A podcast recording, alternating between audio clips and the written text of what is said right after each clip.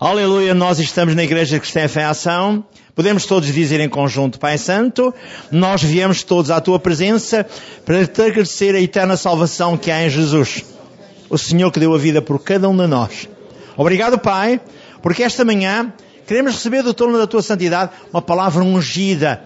Venha ela gravada, venha ela uh, honrada e abençoada a fogo para dentro de nós. Abençoa-nos, Pai, e livra-nos do embaraço e de toda a raiz de amargura que possa estar em nós. Nós queremos repudiar tudo que não presta, Pai, e queremos estar na unidade do Espírito contigo, Pai. Abençoa-nos, Pai. Ninguém quer sair daqui como entrou, mas todos queremos ser fortalecidos e abençoados para a glória do Teu nome. É isso que queremos, é isso que falamos e é isso que mesmo posso para a glória do Altíssimo. Amém, amém. Diga, querido Espírito Santo, vem, és o convidado de honra. Fala ao meu Espírito limpa os meus ouvidos, para que eu tenha entendimento e discernimento. Capacita-me com Isaías 11.2 e serei fortalecido e abençoado. No nome de Jesus. Amém. Não pode sentar-se, por favor? Vamos dar um título à mensagem. E a mensagem tem um título que eu achei próprio para mim, que é As Bênçãos de Deus. Ao lermos os contextos das bênçãos de Deus, eu vou ver que em Efésios 1.3 diz Fomos abençoados por Deus o Pai com todas as bênçãos espirituais nos lugares sociais por Cristo Jesus. Todos nós já fomos abençoados. Mas o problema maior é que nós desconhecemos esta verdade. Diz lá em João 8.32. Que é que, podes ler, João 8.32 diz claramente: se eu conhecer a verdade, a verdade me libertará. E tem um outro contexto que é o Hebreus 11, 6, que diz que Deus é galardador daqueles que o buscam. É preciso que nós confiemos nele esta manhã. Vais ler então o João 8,32. E conhecereis a verdade, e a verdade vos libertará. Quando Jesus estava a falar com os judeus, disse-lhes: Sereis livres se conheceres a verdade. Mas nós não somos escravos, nós somos livres. E Jesus explicou-lhes mais à frente: Vocês são filhos do pai da mentira.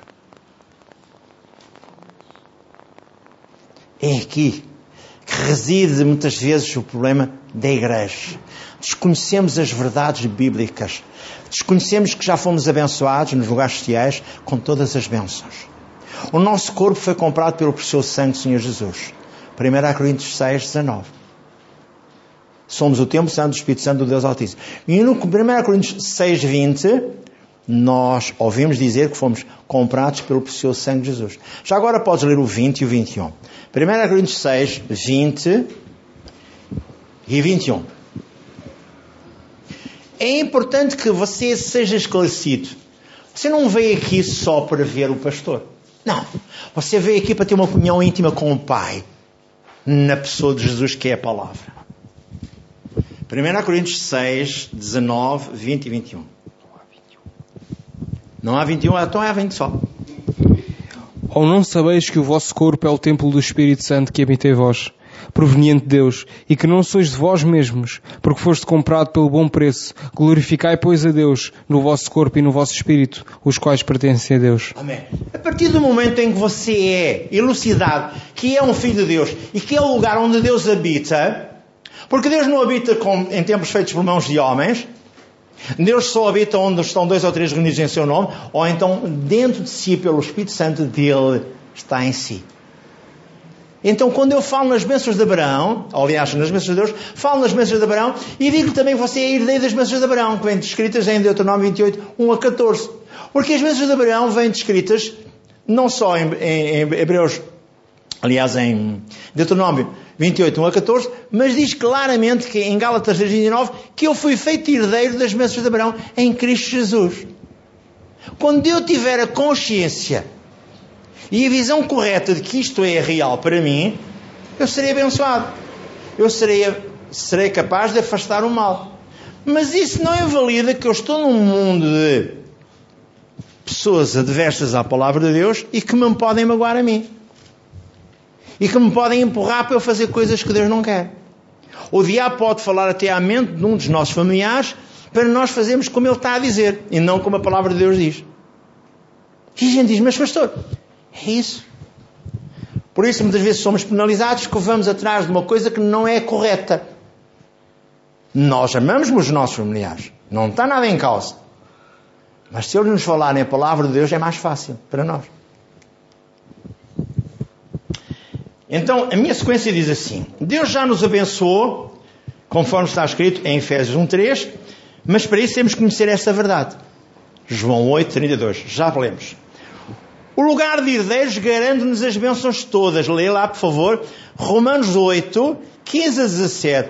Fomos feitos herdeiros de Deus e co-herdeiros de Cristo. Então, se eu sou herdeiro, sou também abençoado, como diz lá em Romanos 8, 15 a 17. Porque não recebeste o espírito de escravidão para outra vez estares em temor, mas recebeste o espírito de adoção de filhos pelo qual clamamos Abba Pai. O mesmo espírito testifica com o nosso espírito que somos filhos de Deus. E se nós somos filhos, somos logo herdeiros, também herdeiros de Deus e co-herdeiros de Cristo. Se é certo com Ele padecemos, para que também com Ele sejamos glorificados. Eu agora pergunto, esta é a verdade ou eu vou rasgar esta página? Eu é que tenho que decidir. Estou a falar ou estou a ouvir ler a verdade ou estou a ouvir ler uma coisa que não é verdade? Só não sou herdeiro das bênçãos de Deus. Pergunto, Deus tem nos céus doenças para mim? Não tem. Deus tem nos céus penalizações para mim? Deus não tem. Porque eu vou fazer sempre aquilo que é a vontade de Deus. E você também. O problema gera-se aqui. Quando eu começar a entender a verdade bíblica, eu vou ser um super-herói.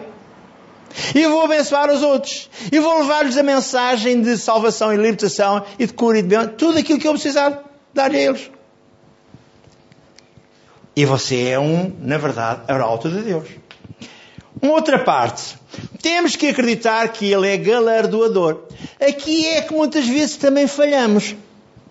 Diz que o que se aproxima de Deus tem que acreditar que Ele existe e que Ele é quê? Galardoador daqueles que o buscam. Hebreus 11, 6. Hebreus 11, 6 diz que Deus é galardoador. Então, se Deus é galardoador, se eu sou herdeiro das bênçãos de Deus, por que eu não ia ser abençoado? Então vou-me aproximar com fé à presença de Deus.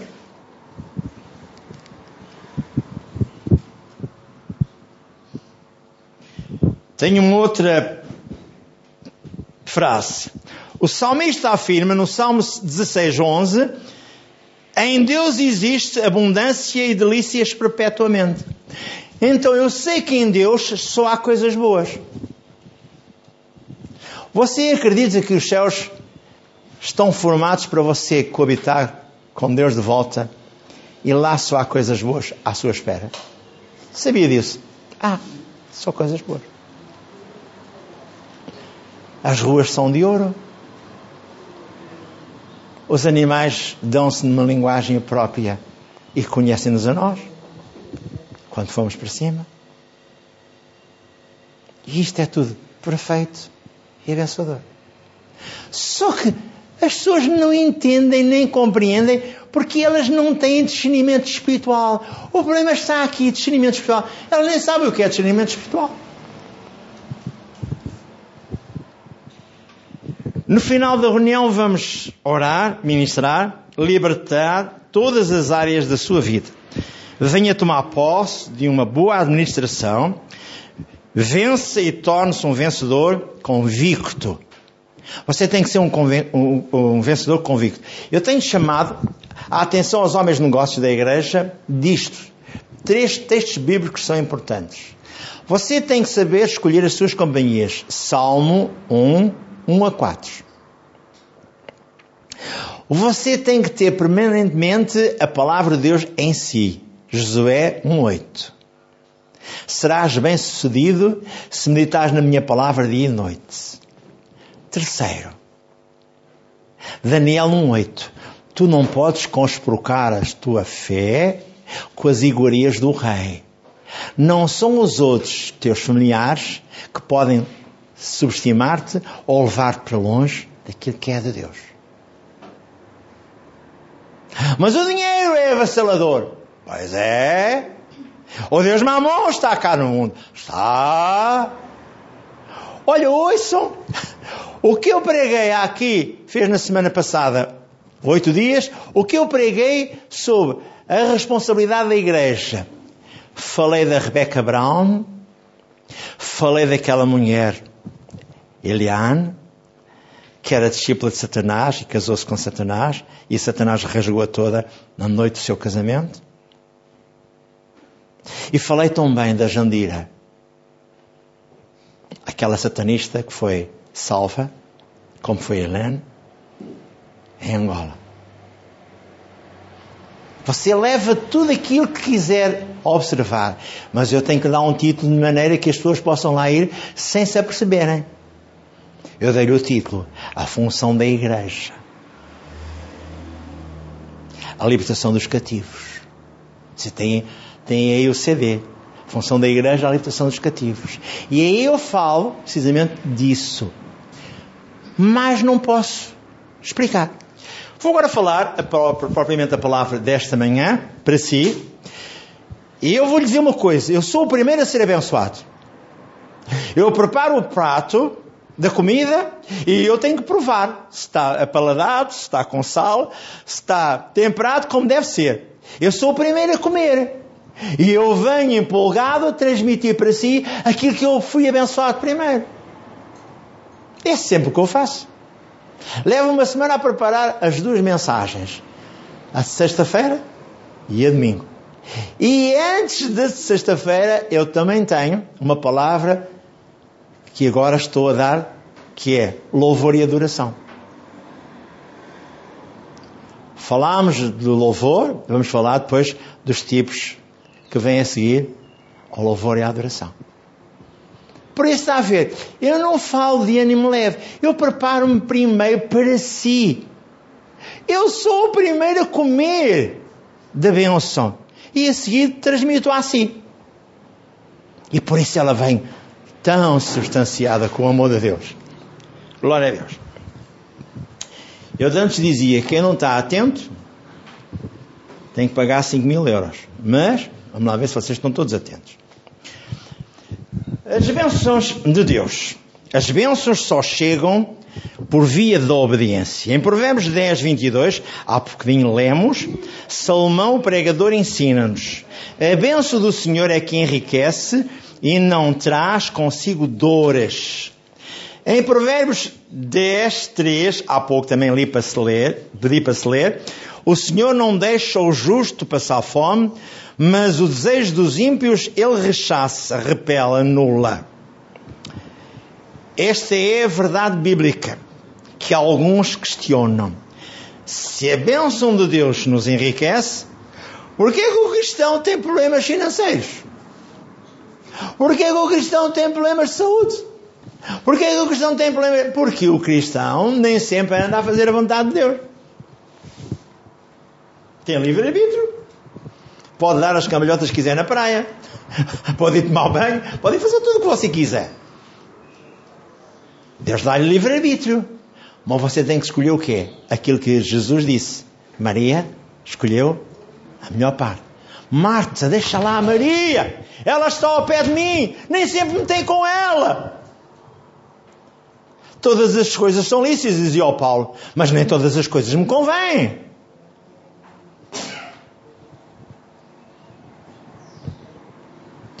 Agora ouça. O cristão desconhece a vontade perfeita de Deus para a sua vida.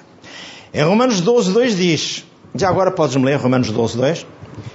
Diz que eu tenho que renovar a minha alma com a palavra de Deus para que eu sabiamente entenda e compreenda qual é a perfeita e agradável vontade de Deus para mim.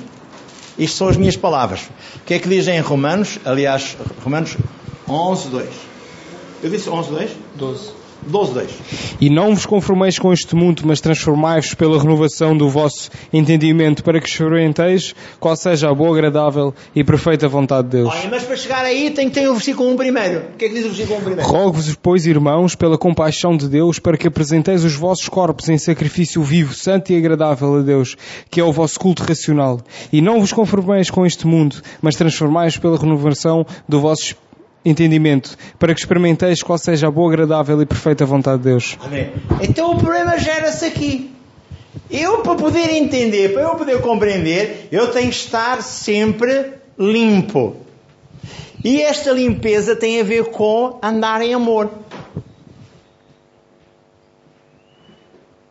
Senão eu não compreendo, não entendo e não sou capaz de atingir a verdade de Deus para mim. Sacrifício é abster-me das coisas que me podem contaminar. É abster-me da linguagem e dos convívios que me podem magoar e maltratar. E eu não posso ouvir Deus como Deus quer que eu ouça. Que eu o ouça.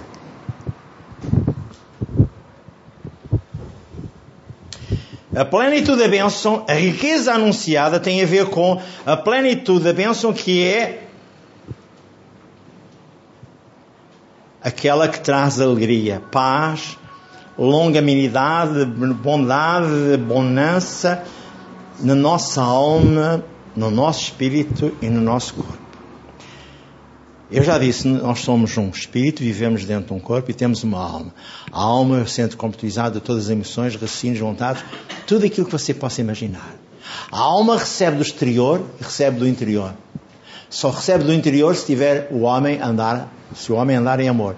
Do exterior está sempre a receber informações do diabo. Sintomas, problemas, tudo. Por isso você também vai ter que decidir o que é que quer. A plenitude da bênção vem lá em João 10.10. 10. Jesus afirmou, o inimigo não vem senão para matar, para roubar e para destruir, mas eu vim para que tenham vida e vida com abundância. Essa é a verdade bíblica de Jesus. O Senhor Jesus veio trazer-nos, perdão, vida e vida com abundância, ou seja, suprir todas as nossas necessidades. Eu vou só dar os textos bíblicos, não posso lê-los porque não tenho tempo para ler, mas vão ficar gravados na mensagem, depois vocês vão ter tempo de os ouvir. Vem reconciliar-nos com Deus o Pai. Romanos 5,8 diz que nós fomos perdoados ainda quando nós éramos pecadores. Romanos 5,10 completa. Veio perdoar-nos e limpar-nos dos pecados passados. Romanos 3, 10 e 23. Efésios 2, 8 e 9. Pela graça somos salvos, por meio da fé, isto não vem de nós, é dom de Deus, não vem das obras para que ninguém se glorie. Veio dar-nos vida eterna com Deus. 1 João 5, 11 e 13. Uma, uma vez, uma rapariga que está ainda na família do Nuno, que vocês conhecem, filho da nossa irmã, filho do Serafim, Nuno. A mana dela, mais nova, veio ter comigo e disse, quando andava numa igreja, numa outra igreja, veio ter comigo e disse, pastor, ajude-me. Será que eu tenho a salvação permanentemente em mim? Eu não tenho. Eu disse-lhe: Tu podes pecar, tu podes errar, mas se tu deste a tua vida a Jesus, Jesus está contigo, sabes? E recupera-te e consegue ajudar-te. E depois eu li com ela, orei com ela, e ela foi em paz. Já há, tempo, já há muitos anos não vejo essa senhora. Não interessa. Agora ouça mais. Jesus veio suprir as minhas necessidades, 2 Coríntios 8, 9. Bem conheceis a graça do nosso Senhor Jesus Cristo, que sendo rico para amor a mim, se és pobre, para que pela sua pobreza fosse enriquecido. Vem lá no contexto de 2 Coríntios 8, 9. Veio curar e restaurar os lunáticos doentes mentais. É verdade. Diz lá em Atos 10, 38 que Jesus de Nazaré foi ungido com poder e com autoridade para libertar os cativos de Satanás. Mas quando Jesus, após ser batizado, após ter o teste lá em Lucas 4, eu vou só explicar, ou vou só pedir que se leia, o contexto de Lucas 4, sim, mas quero ver o 40 e o 41. E o que é que diz o 40 e o 41? Não só falou previamente sobre o endemoniado, em Lucas 4, Mas agora no Lucas 4, 40 e 41, o que é que diz aí? Lucas 4, 40 e 41.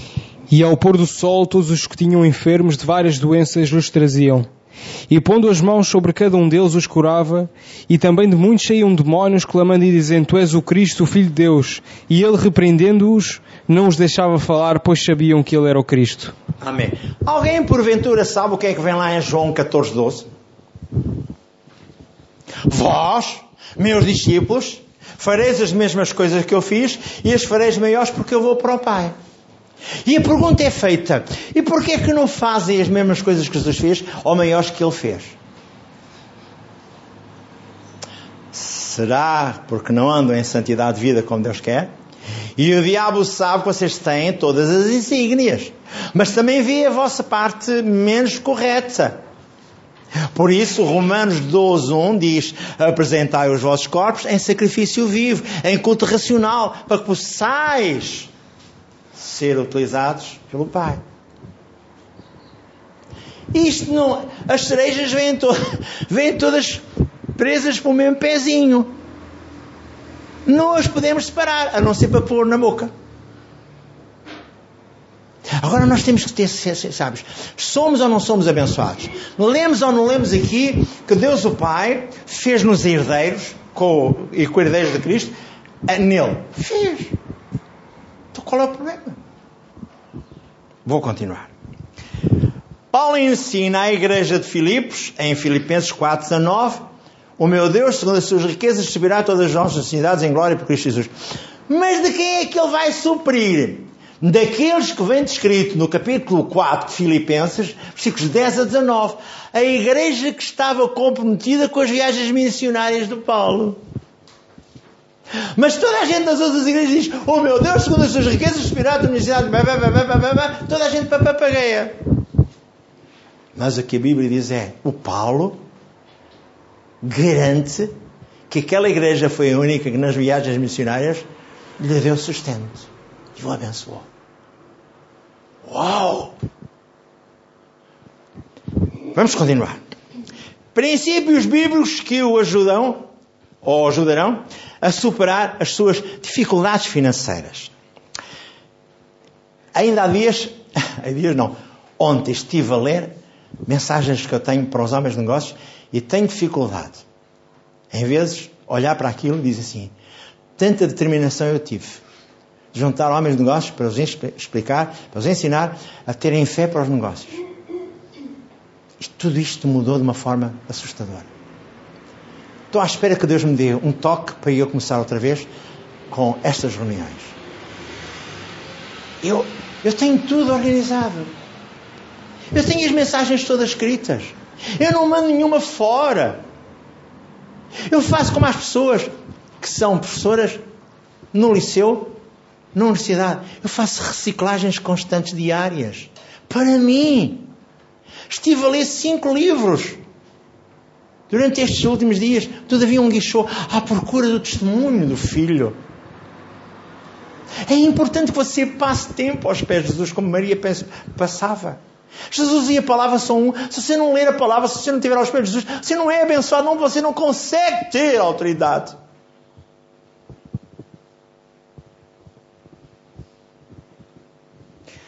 Ponha os olhos na palavra de Deus, comece a executá-la, tira os olhos dos maus exemplos. Escolha bem as suas companhias, irmãos de fé. Salmo 1 a 4.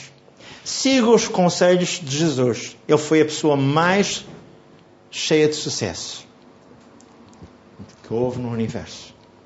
Jesus transformou a água em vinho. João 2, 11. Parábola. Parábola não o retrato fiel daquilo que Jesus fez em Caná da Galileia. João 2, 1 a 12. Transformou a água em vinho. Jesus multiplicou os pães e os peixes. João 6, 1 a 13. Jesus pagou impostos, mandou Pedro pescar e que ele apanhasse o primeiro peixe. Eu vou só pedir que leia o versículo 27 do capítulo de Mateus 17. Mas do 24 ao 27 explica a razão e o porquê de o Pedro ir, amando Jesus, pescar um peixe. Porque num peixe estava lá um estáter para pagar o imposto. Mateus 17. Já agora a gente vai tomar um pouquinho de tempo a ouvir isso tudo. Mateus 17, 24 a 17. Não, Mateus 17, 24 a 27, perdão. Mateus 17, 24 a 27. E chegando eles a Cafarnaum, aproximaram-se de Pedro os que cobravam as didracmas e disseram: o, o vosso mestre não paga as didracmas? Disse ele: Sim. E entrando em casa, Jesus se lhe antecipou, dizendo: Que te parece, Simão? De quem cobram os reis da terra os tributos ou o censo? Dos seus filhos ou dos alheios? Alheios. Disse-lhe Pedro: Dos alheios. Disse-lhe Jesus: Logo, então, estão livres os, os filhos. Mas para que os não escandalizemos. Vai ao mar, lança o anzol, tira o primeiro peixe que subir e abrindo-lhe a boca encontrarás um estáter. Toma-o e dá-o por mim e por ti. Jesus até era assim. Jesus não queria que houvesse problema. Jesus veio para trazer a paz, o equilíbrio. Ainda que ele dissesse, não vim para trazer a paz, vim fazer divisão numa casa para que lá na casa se saiba quem é que está comigo, quem é que está contra mim. E estou a dizer, ah, pastor, é. Aqui, à volta do 17, há essa passagem bíblica. A vontade, ah, perdão, a vontade de Deus é que todos prosperem. Você recorda-se de José, filho de Jacó? Não foi vendido para o Egito? Não foi maltratado lá em casa de Potifar? Não foi parar à prisão? Não foram os irmãos mais tarde buscar mantimento ao Egito? Ele alguma vez subestimou os irmãos? Ou no final ele chorou copiosamente agarrado aos irmãos? E ele disse: Em vida Deus me sustentou e me superou e me guardou para vos dar a vós a solução. Vão buscar o meu pai. Primeiro mandou buscar o Benjamin, depois houve ali um, umas trocas de, enfim, de testes. Tudo Deus faz bom e perfeito. Isso começa logo no capítulo 39 de Gênesis. Não vamos ler porque isto não é história para nós agora. Mas vejam só o que é que Deus fez com José. José sustentou aquele povo de Israel o deixou ficar no Egito. Formou durante 430 anos no Egito para que fosse uma grande nação. E quando foi para sair, os 10 testes que eles tiveram. E ainda por cima, Faraó ainda foi atrás dele com o exército. E todos sucumbiram nas águas do Mar Vermelho. Isto não é uma história. Isto é a verdade bíblica para si e para mim. Deus não falha. Eu e você falhamos. Deus é bom, deseja dar-lhe prosperidade em todas as áreas, prosperidade espiritual, vida eterna, prosperidade física, saúde, prosperidade financeira, bênçãos materiais. Lembro que Jesus levou na cruz a maldição da lei para você se tornar um abençoado. Este é o Deus maravilhoso que você e eu temos. Vamos continuar e vamos ver algo mais. Definição de prosperidade: ter todas as necessidades supridas pelo poder de Deus. Se o irmão é rico, mas não tem saúde, não é próspero. Se o irmão tem saúde de ferro, mas não tem dinheiro, não é próspero. Há algumas ideias erradas. Dizem, o dinheiro não é a raiz de todo. Aliás, algumas ideias erradas dizem que o amor ao dinheiro é a raiz de todo. Bem, deixe-me lá pôr a minha cabeça no lugar. O dinheiro não é a raiz de todo o mal. 1 Timóteo 6,10. O amor ao dinheiro é que é a raiz do mal. Todo o mal. Deus não é contra o irmão ter dinheiro ou riquezas ou bens. Deus é contra as riquezas o terem a si. Esta é a verdade bíblica. Há pouco estávamos a ler no Eclesiastes 5. E eu vou ler ainda no Eclesiastes 5, quando eu disse: há tanta coisa aqui revelada em Eclesiastes 5 acerca das riquezas, mas, mas não tem nada a ver. Tem, tem. Já agora vou-lhe só ler muito sumariamente isto. Eclesiastes 5, é logo a seguir aos Provérbios. É que eu estou a falar consigo e Deus está-me a mostrar para o ajudar. Diz assim, Eclesiastes 5, 19. E quanto ao homem a quem Deus deu riqueza e fazenda, lhe deu poder para delas comer e tomar a sua porção e gozar do seu trabalho. Isto é um dom de Deus. Mas antes diz, versículo 10: O que amar o dinheiro nunca se fartará de dinheiro, e quem amar a abundância nunca se fartará da renda. Também isto é vaidade. O versículo 12 diz: Doce é o sono do trabalhador, quer coma pouco, quer coma muito, mas a fartura do rico nem o deixa dormir, com medo que lhe vão sobretrair isto e mais aquilo. A ver? É o que diz a Bíblia. Mas agora, para a gente poder ter isto completo, 1 Timóteo 6, 10. E depois vou dar o 17, que é para uma esponja para limpar o vidro. 1 Timóteo 6, 10. O que é que Porque o amor do dinheiro O amor ao dinheiro, ou do dinheiro.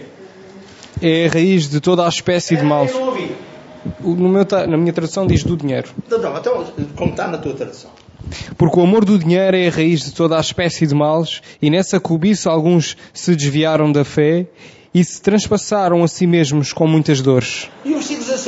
Manda os ricos deste mundo que não sejam altivos, nem ponham a esperança na incerteza das riquezas, mas em Deus, que abundantemente nos dá todas as coisas para que delas gozar, para delas gozarmos. Obrigado. Este Paulo escreve ao Timóteo e diz: Olha, Timóteo, olha, meu filho Timóteo, aprende estas verdades e serás muito abençoado. É o que diz Paulo ao Timóteo. E todas estas cartas que Paulo escreveu, cheias do Espírito Santo, têm um propósito: fazer crescer. Fazer crescê-lo a si e a mim. Em Marcos 10, eu não vou ler, eu gostava de ler muita coisa. Em Marcos 10, 23 a 30, diz que é mais fácil um camelo entrar no fundo de uma agulha, pois baixa-se e entra, do que, o, do que o orgulho das riquezas entrarem nos céus. Sabe o que é uma agulha? Você está a ver aqui esta ogiva, aqui atrás do púlpito, isto é, a maior parte das, parte, das, das vilas de, de Jerusalém tinham esta estrutura. Os prédios estavam quase colocados uns ao lado dos outros e para poderem passar, muitas vezes havia estas ogivas mais pequenas. Então os camelos tinham que se baixar para passarem com lá quem, quem o levava para poderem passar. E diz que era mais fácil passar um camelo numa agulha destas do que um rico no reino dos céus. Porque as incertezas das riquezas contaminam o homem. Isto é tremendo. Deus é contra a pobreza. Então porquê é que há pobres? Jesus a certa altura disse, os pobres sempre tentos convosco. Porque a desobediência é uma constante. Se eu já li Provérbios 10, 3, que o justo não mendigará ao pão, também posso ler o Salmo 35, 27, lê lá, que o Davi diz: Ontem fui jovem, hoje sou velho, nunca vi.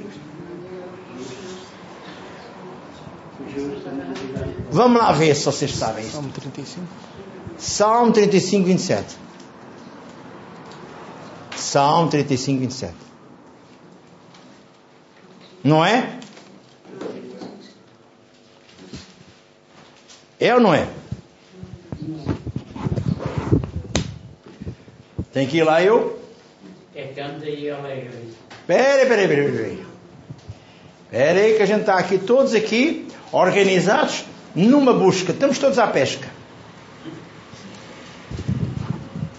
Salmo 37. 25. Ah, eu disse ao contrário. Eu vou ler então e depois peço para tu leres. Pode, pode ficar de pé. Fui moço e agora sou velho, nunca vi desamparado o justo, nem a sua descendência a mendigar o pão. Vamos lá agarrar nisto. Salmo 37, versículo 25. Eu disse ao contrário. Que era para ver se eu estava acordado e tu também. Vi o ímpio Não, Salmo 37, versículo 25. Tá. Fui moço e agora sou velho, mas nunca vi desamparado o justo, nem a sua descendência a mendigar o pão. Agora uma pergunta de ratoeira. Quem é que escreveu isso? Quem é que disse isso? O rei Davi. Vá lá. Estavas bem acordado.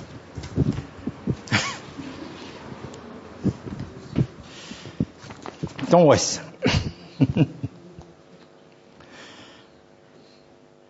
Pobreza é uma maldição, não é uma benção. A Bíblia diz que a alma generosa prosperará e o que retiver mais do que é justo vai empobrecer. Provérbios 11, 24 e 25. Um espírito de erro ou engano. Pobreza não é um sinal de humildade. Jesus orou, Pai nosso que estás nos céus, seja feita a tua vontade, tanto no céu como na terra. Mateus 6, 9. Será que no céu há pobreza? Não. A fonte de tudo é o céu. É verdade. Humildade é a pessoa que faz a vontade de Deus sem resmungar. Jesus foi bem humilde, no entanto, teve necessidades supridas. Humilhou-se até à morte e morte de cruz, Filipenses 2,8. Uma pergunta comum: se Deus é contra a pobreza e quer abençoar-nos, por que que o mundo está neste caos? A Bíblia é bem clara, responde. 1 João 5,19. Todo mundo sem Deus está no maligno. É. É a via da desobediência. É por isso que os problemas acontecem constantemente. Para concluir, eu vou só lembrar o seguinte: como a maldição da pobreza entrou na terra, Deus fez tudo perfeito. Vem lá em Gênesis 1, 31. Quando ele acabou de fazer as coisas e descansou, disse: Eis que fiz todas as coisas perfeitas. Deus deu ordens a Adão ou deu instruções e parâmetros para o Adão. Adão e Eva desobedeceram. Adão e Eva ficaram escravos de Satanás. Adão e Eva perderam o direito de primogenitura. Alguém, vocês, alguém além do Adão e Eva perderam o direito de primogenitura? Algum de vocês se lembra quem é que vendeu o direito de primogenitura? Isaú. Por um pato de lentilhas vendeu, ainda que ele tivesse, dizem lá em Hebreus, mais à frente, em Hebreus diz, ainda que ele chorasse, ainda que ele pranteasse, já não conseguiu obter a bênção que o seu pai Isaac deu ao Jacó. Penalizou-se, vendeu-se e agora queria adquirir o que já não podia.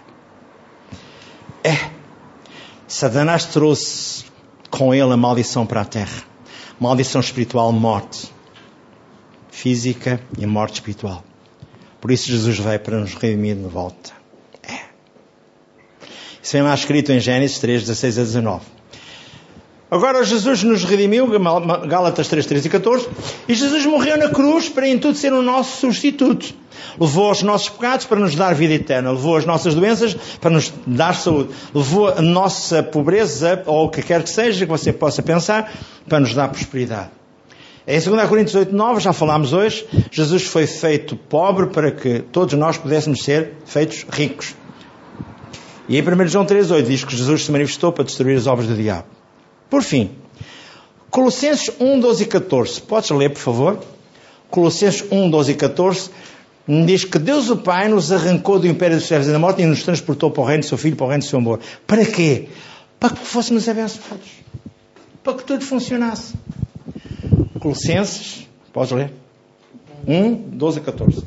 Dando graças ao Pai que nos fez idóneos para participar da herança dos santos na luz, o qual nos tirou das potestades das trevas e nos transportou para o reino do Filho do seu amor, em quem temos a redenção pelo seu sangue, a saber, a remissão dos pecados. Obrigado. E para terminar, para concluir tudo isto que acabámos de dizer, você é herdeiro de todas as bênçãos de Abraão. Você é aquele, aquela pessoa que Deus quer que você testemunhe com saúde e com fé. Eu todos os dias estou lendo e agradecendo a Deus o contexto de Gênesis 34, 7. Já agora podes ler? Todos os dias eu peço a Deus, Senhor, concede-me visão e concede-me firmeza. Ah, é Deuteronômio, eu peço desculpa.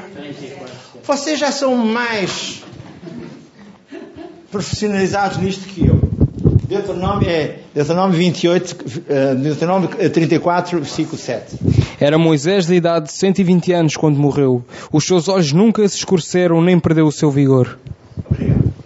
Então Deus está aqui. Diga-lhe a Ele, Senhor, que os meus olhos não possam escurecer-se, nem nunca o meu vigor se perca. Eu quero ser uma testemunha até ao fim dos meus dias. Quero estar em pé. Quero estar anunciando a tua palavra. Quero ser um contigo para toda a eternidade. E Deus vai dizer assim: Ah, oh, meu filho, anda cá. Tens mesmo o meu ADN. És a coisa preciosa que eu criei. Louvado seja Deus Altíssimo. Por fim, vamos então fazer o seguinte. Lembremos que as bênçãos vão descritas em Deuteronômio 28, 1 a 14. Lembremos também que fomos feitos herdeiros em Gálatas 3, 29. E agora é o tempo de assumir tudo. De, temos limitação em todas as áreas, quer na saúde, nas finanças, nos relacionamentos, em tudo. Então vamos tomar posse de uma boa administração, que é a capacidade de saber gerir tudo e restauração interior. Fique lá de pé e diga comigo a Deus. Diga assim, Senhor Deus e Pai, é maravilhoso estar na tua presença. Ter o cuidado de estar analisando, observando e ouvindo a tua palavra, Pai. Ela é o bálsamo que me atinge, me enche e me abençoa, Pai. Agora eu te peço que me capacites com Isaías 11.2, que sabiamente eu saiba gerir e administrar tudo que tu tens dado para mim. Tu és um Deus maravilhoso. Queres que através daquilo que eu faço, os outros sejam abençoados. Assim será comigo, Pai. Eu te agradeço. Agora perdoa as minhas falhas e os meus erros, para que haja restauração interior em mim e eu pulo cada etapa da minha vida em vitória e em sucesso. Eu quero ser muito abençoado já esta manhã, no nome de Jesus. Diga, não sai daqui sem a bênção da graça. Não quer sair daqui sem a bênção da graça? Então diga assim, Senhor, derrama sobre mim a unção que em mim vai dar frutos até que me venhas buscar. Derrama dessa graça, dessa abundante graça sobre mim já esta manhã. Eu recebo. Eu recebo. Diga eu recebo. Eu recebo. Diga eu recebo. Diga eu recebo. Obrigado, Jesus. Obrigado, Jesus. Obrigado, Jesus. Amém e amém.